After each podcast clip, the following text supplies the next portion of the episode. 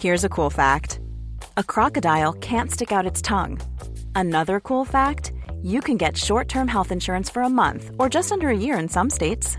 United Healthcare short term insurance plans are designed for people who are between jobs, coming off their parents' plan, or turning a side hustle into a full time gig. Underwritten by Golden Rule Insurance Company, they offer flexible, budget friendly coverage with access to a nationwide network of doctors and hospitals. Get more cool facts about United Healthcare short term plans at uh1.com. There's never been a faster or easier way to start your weight loss journey than with PlushCare. PlushCare accepts most insurance plans and gives you online access to board-certified physicians who can prescribe FDA-approved weight loss medications like Wigovi and Zepbound for those who qualify.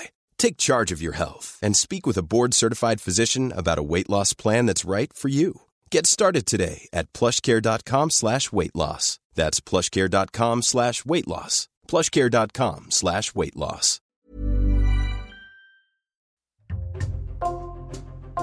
Bonjour, c'est Jules Lavie pour Code Source, le podcast d'actualité du Parisien. En juin et en juillet, à travers deux articles, Le Parisien a raconté l'histoire d'un homme de 34 ans, né sous X en 1989, qui vient de retrouver l'identité de sa mère biologique. Alors qu'il croyait ne jamais savoir pourquoi il a été abandonné à la naissance, ses recherches ont été relancées par un tweet, tweet qu'il a envoyé presque par hasard le jour de la fête des mères, le dimanche 4 juin. Florian Degas témoigne aujourd'hui dans Code Source. Il a reçu la reporter de Code Source, Ambre Rosala, chez lui dans le département des Landes.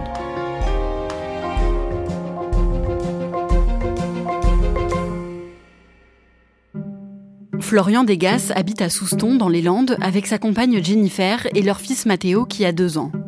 Il est très brun, fin, avec de grands yeux marron foncé.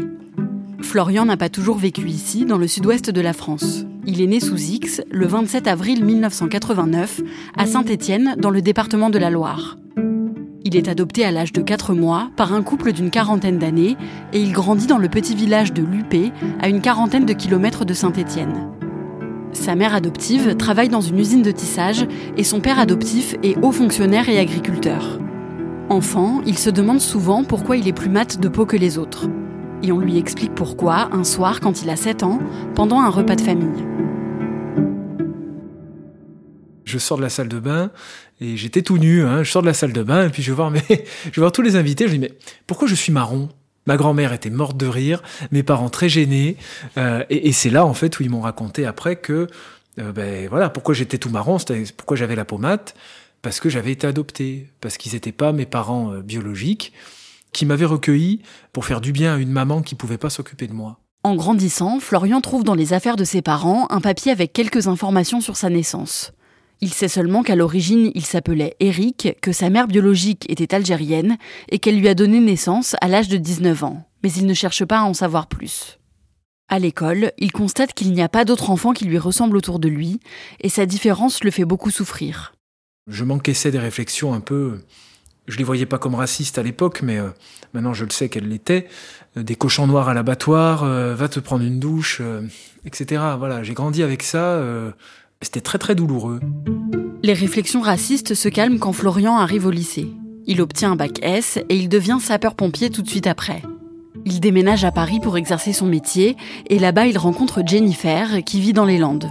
En 2014, à 25 ans, il quitte la région parisienne par amour et il s'installe avec elle à Souston. Il ne trouve pas de travail en tant que sapeur-pompier, alors il devient chauffeur de bus, un métier qui lui plaît beaucoup. Un matin du mois de mars 2016, quand il a 27 ans, il commence à se sentir mal alors qu'il est au travail, en train de faire le même trajet qu'il fait d'habitude. J'arrivais en gare de Dax, et puis, euh, bon, j'ai été sapeur-pompier, donc je, je connais un peu les signes d'AVC, etc. Je prends le micro du bus avec une voix d'homme en état d'ébriété, et je dis à mes clients, écoutez, il y a un problème. Je pense que je suis en train de faire un AVC, je vais arrêter le véhicule, tout va bien, vous inquiétez pas. Et je vous demanderai, s'il vous plaît, d'appeler les pompiers. Alors les pompiers arrivent, euh, le SAMU arrive, et, et là ils me prennent en charge. Bon, euh, ça faisait quelques jours déjà que j'avais des signes un peu paralysés, enfin, faiblesse côté gauche, etc. J'avais du, je parlais un peu comme ça, voilà, j'étais un peu bourré. Et euh, en fait, j'arrive à l'hôpital, euh, s'ensuit une ponction lombaire, etc. Et quelques jours après, on m'annonce de manière assez violente euh, un interne qui me dit Oh, bah, c'est une sclérose en plaques, c'est incurable, mais ça se traite bien. La sclérose en plaques est une maladie du système nerveux central qui touche le cerveau et la moelle épinière. Elle provoque des douleurs chroniques très handicapantes. Après son diagnostic, Florian est arrêté pendant trois mois. Puis il reprend le travail au mois de juillet, mais ses conditions de travail se dégradent. Son employeur refuse de lui mettre à disposition des autobus adaptés à sa maladie, automatiques et climatisés. Il refuse aussi qu'il se mette en mi-temps thérapeutique, et surtout, Florian subit de plus en plus fréquemment les remarques racistes d'un de ses supérieurs. Un chef de secteur me disait euh, Comment va Daesh? Tu viens chercher les tickets restaurants pour toute ta famille. Euh, le lendemain des attentats du 13 novembre, euh, j'étais au volant de mon car et on me demande si j'ai bien mis ma ceinture, ce même chef, ma ceinture d'explosif. Et là, ça ça m'a fichu en l'air un peu moralement. Surtout après le diagnostic de ma sclérose en plaques. Le déclencheur, ça a été ça. Ces remarques racistes, vraiment, quand j'ai compris qu'elles étaient racistes quand j'avais 27 ans, là j'ai dit Florian, faut que tu saches d'où tu viennes. Il fallait que je parte à la quête de mes origines, en fait. En décembre, cinq mois après avoir repris le travail, Florian se met à nouveau en arrêt maladie car il n'en peut plus. Il finit par être licencié et il tombe en dépression. Pour essayer de remonter la pente, il ouvre un compte Twitter pour témoigner de sa maladie et du harcèlement qu'il a subi au travail. En parallèle, il commence une thérapie auprès d'une psychiatre. En 2019, quand il a 30 ans, celle-ci lui suggère d'essayer de récupérer son dossier de l'aide sociale à l'enfance, l'ASE, pour en savoir plus sur ses origines. Florian fait alors une demande auprès du département des Landes pour qu'il se charge de récupérer son dossier. Quelques mois après, je reçois euh, une lettre du département des Landes qui me dit bah écoutez voilà on a votre dossier euh, le dossier de l'aide sociale à l'enfance rendez-vous tel jour telle heure euh, au département des Landes à Mont-de-Marsan pour l'ouvrir. Voilà. Je dis bon très bien alors je dis ça à ma compagne on est ému je dis bon on prend la voiture on arrive au département des Landes. Ma compagne ne pouvait pas rentrer dans la pièce c'était très monacal on aurait dit vraiment quelque chose de sacré. J'étais là avec cette jeune femme euh, et on commence à lire. Euh, la mère d'Eric est une jeune fille de 19 ans, etc. Elle a souhaité demander le secret. J'apprends en fait que elle était seule, que seul l'entourage proche euh, a été mis au courant. Le père en a été informé plus tardivement et que de toute façon elle se retrouverait seule et que le père allait pas l'aider, qui voulait pas cet enfant parce que c'était une grossesse qui était non désirée. C'est ce que je me suis dit quand j'ai lu ça. On tourne la page et là elle me dit voilà, il y a une signature. Elle me dit d'habitude les, jeunes femmes signent ou les mamans mettent un X. Et là, quand j'ai vu cette signature, bah déjà la dame a pleuré avant moi, la, la sociale a pleuré avant moi, et moi je me suis, j'étais très distant par rapport à ça. J'ai dit bon sang, c'est Leïla quoi, c'est magnifique comme prénom. Et je sors de ce bureau et là je m'effondre dans les bras de ma compagne. Je m'effondre de joie et d'angoisse parce qu'il y avait que ça. Et avec cette signature, cette petite signature avec le rond sur le i de Leïla. En plus de parler de sclérose en plaques, Florian commence à raconter sur Twitter sa quête pour retrouver sa mère biologique. En septembre 2020, il saisit le Conseil national d'accès aux origines personnelles, le CNAOP, pour qu'il l'aide à la retrouver. Sept mois plus tard, le 11 avril 2021, sa compagne Jennifer donne naissance à leur fils, Matteo. L'accouchement, c'était vraiment beaucoup, beaucoup d'émotions, autant pour moi en tant qu'homme qu'enfant adopté. Quand Matteo est né, j'ai vu Leïla, en fait. J'ai imaginé cette jeune fille de 19 ans, cette jeune femme-là, accouchée toute seule par césarienne. Et, en fait, quand j'ai vu mon fils pour la première fois, j'ai pensé à moi. Et donc l'amour que je donne à mon fils, euh, c'est ce que Jennifer me reproche avec bienveillance, hein, que je suis un papa poule. Parce que, euh, ben voilà, c'est, je le protège, ce petit. Je veux lui donner tout l'amour que j'ai pas eu au début. Les recherches du CNAOP pour retrouver la mère de Florian continuent, et en janvier 2023, la personne en charge de son dossier l'appelle pour lui annoncer qu'elle a peut-être une piste. Elle pense que des documents avec des informations sur l'identité de sa mère se trouvent dans un centre d'archives. Mais quelques jours plus tard, cette personne rappelle Florian pour le prévenir que le centre d'archives en question a brûlé avant que le dossier ait pu être récupéré. Le 27 mars 2023, Florian est en vacances avec sa compagne et leur fils quand il reçoit un nouvel appel du CNAOP. Je reçois un coup de fil de cette dame du CNAOP qui me dit bah voilà malheureusement euh, je vais vous envoyer un courrier en vous expliquant euh, toutes les démarches qu'on a entreprises et qu'elles ont été infructueuses. Voilà, on n'a pas réussi à retrouver votre mère. On était en vacances, j'ai pris une sacrée gifle. Là, ma compagne, elle me dit Ah, mon pauvre, elle t'appelle en vacances. Euh, ça Je dis Non, mais c'est bon, on va passer de bonnes vacances. Et j'ai pris une sacrée gifle quand même. Un mois plus tard, Florian reçoit le compte-rendu du CNAOP sur ses trois années d'enquête. Il n'apprend pas grand-chose de plus, mais à l'intérieur, il trouve une photo de lui quand il était bébé. Et quand j'ouvre ce courrier-là, je regarde ce courrier, je me dis, mais bon sang, qui m'envoie une photo de Mathéo De mon fils, je connais pas cette photo, mais très sincèrement. hein. Et après, j'ai capté que c'était moi, je regarde derrière, je vois le KNAOP, je dis, bon, oh, j'ai aucune photo de moi bébé. Et, là, cette dame, je sais pas où elle a glané cette photo. Et là, je me suis encore une fois effondré. J'ai dit, je ne retrouverai jamais ma mère. C'est le destin, mais au moins je sais à quoi je ressemblais quand j'étais petit. Et je vois que mon fils me ressemble comme deux gouttes d'eau. Florian n'a plus aucun espoir de retrouver un jour l'identité de sa mère biologique. Deux mois plus tard, le dimanche 4 juin 2023, il est chez lui le jour de la fête des mères. Il était 20h30, et je dis à Jennifer, zut, j'ai oublié de souhaiter bonne fête à ma mère. Je vois, de toute façon, là où j'ai oublié que c'était la fête des mères, donc j'appellerai demain. Jennifer est avec Mathéo, je elle va l'embrasser. Moi, j'étais tout seul sur le canapé. Je lui dis, ben tiens, je vais souhaiter bonne fête à, ma mère euh, et à toutes les mamans sur Twitter. Je dis, oh non, Florian, ça fait cliché quand même, souhaiter bonne fête à toutes les mamans. Et puis, je vois cette enveloppe-là qui était sur un carton. L'enveloppe du CNAOP, enfin de mon dossier d'adoption. C'est la seule enveloppe que j'avais pas rangée dans les cartons, parce qu'on déménageait quelques jours après. Je vois cette enveloppe et je me dis, ben tiens, ben je vais souhaiter bonne fête à toutes les mères qui n'ont pas eu le choix, qui ont dû abandonner un enfant, et puis je vais souhaiter bonne fête à ma maman. Alors j'ai dit, ce soir, je pense à mes mamans, à ma mère euh, adoptive et à ma mère biologique. J'ai lancé ça, j'ai dit, je vais mettre la petite signature, parce que moi, je mets toujours des images à mes tweets. Et donc j'ai tweeté ça avec la signature de Leïla. Le tweet de Florian est rapidement partagé par des gros comptes. Il est vu plus de 4 millions de fois, et deux heures après sa publication, Florian reçoit un message privé sur son compte Twitter.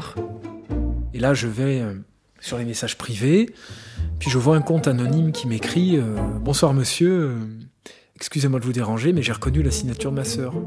C'est quoi ce truc? Un compte anonyme Elle a même pas 100 abonnés. Enfin, C'est qui ça? Et puis là, euh, elle commence à me donner des détails. Je ne veux surtout pas vous induire en erreur, mais ma sœur a accouché sous X à 19 ans à Saint-Étienne en avril 89 et nous sommes algériens. Je lui ai dit, mais là, ce que vous êtes en train de me raconter, c'est tout ce que j'ai dans mon dossier. Tout ce que je n'ai pas publié sur Twitter, vous êtes en train de me le raconter.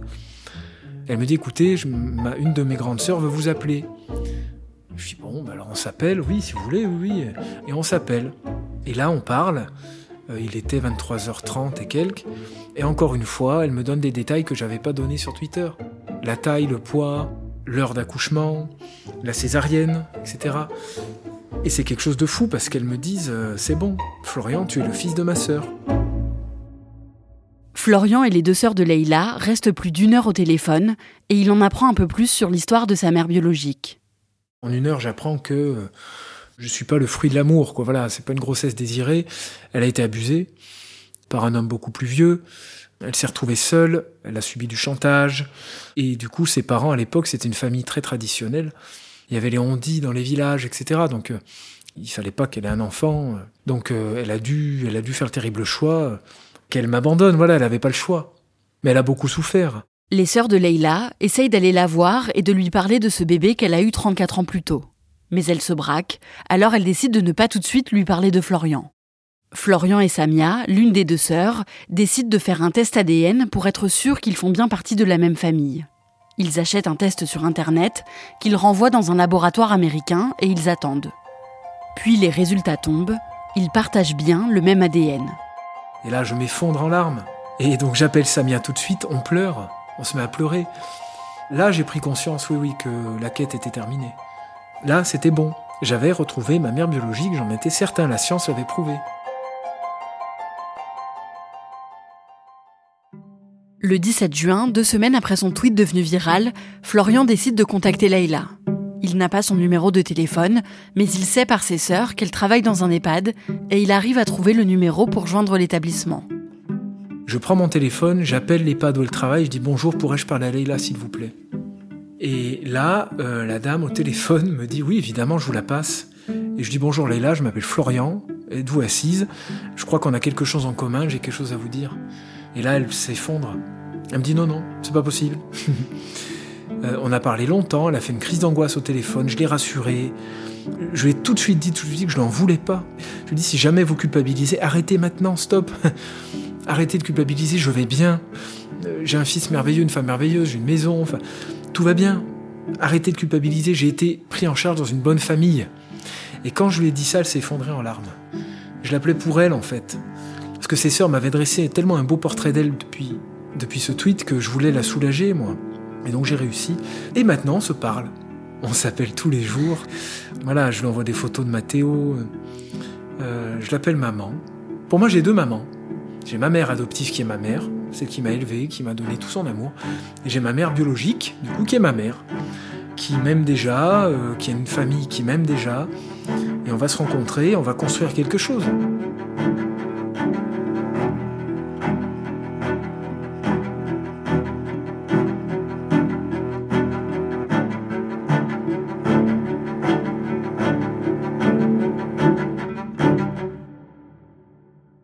Ambre, est-ce que Florian appréhende maintenant la rencontre avec euh, sa mère biologique? Un petit peu forcément, mais il m'a surtout dit qu'il avait vraiment hâte, euh, qu'il était pressé de la voir en vrai, de la prendre dans ses bras. Pour l'instant, ils se parlent tous les jours, ils s'envoient des nouvelles par message où ils s'appellent, et au mois d'octobre, ils vont enfin pouvoir euh, passer quelques jours ensemble dans les Landes chez Florian. Et un peu plus tard, Florian va aussi rencontrer ses frères et sœurs, puisque Leïla a eu deux autres enfants après lui qui ont aujourd'hui 27 et 23 ans. Est-ce qu'il se sent mieux au niveau euh, psychologique depuis qu'il connaît son histoire? Oui, il m'a dit que c'était la fin d'un gros chapitre pour lui et que ça lui faisait beaucoup de bien. Euh, après, il m'a aussi raconté que c'était un peu bizarre de finir une quête euh, aussi importante pour lui et qu'il avait un peu peur du sentiment de vide que ça pourrait peut-être laisser. mais en tout cas, il se sent mieux et il est content de savoir d'où il vient et de pouvoir le raconter à son fils Mathéo quand il sera en âge de comprendre. On l'entend à la fin du sujet, il dit qu'il a réussi à rassurer sa mère biologique, elle a soulagé quelque part. Justement, on sait comment elle, elle vit le fait d'avoir été euh, contactée par son fils alors au début ça a été un peu compliqué pour elle forcément, c'est un gros chamboulement dans sa vie, mais Florian m'a dit qu'aujourd'hui elle était vraiment soulagée, euh, sa famille, ses sœurs euh, ont même raconté à Florian que depuis toujours elle sentait que Leïla vivait avec une forme de tristesse en elle qui était toujours présente et que depuis qu'elle avait retrouvé Florian, cette tristesse avait complètement disparu et qu'elle avait enfin retrouvé sa joie de vivre. Dernière question Ambre, comment ont réagi les parents adoptifs de Florian? Ils ont très bien réagi. Euh, Florian m'a raconté que jusqu'à cette année, il ne parlait pas vraiment de son adoption avec ses parents. C'était un sujet un peu tabou pour lui. Et quand il a annoncé à ses parents qu'il avait euh, retrouvé Leïla, sa mère biologique, ça a débloqué quelque chose. Ça a levé un peu le tabou et ses parents lui ont dit qu'ils étaient très contents pour lui. Et ils ont même demandé à Florian de faire passer un message à Leïla et de lui dire qu'ils avaient fait euh, du mieux qu'ils pouvaient pour élever son bébé. Merci Ambre Rosala et merci à Marianne Chenoux pour son aide. Cet épisode de Code Source a été produit par Raphaël Pueyo, réalisation Julien Moncouquiole. Code Source est le podcast quotidien d'actualité du Parisien. Nous publions un nouvel épisode chaque soir de la semaine, du lundi au vendredi. Pour nous retrouver facilement, abonnez-vous sur une application audio comme Apple Podcast, Google Podcast, Spotify ou encore Amazon Music. Vous pouvez nous écrire pour nous faire des retours. Code Source at leparisien.fr.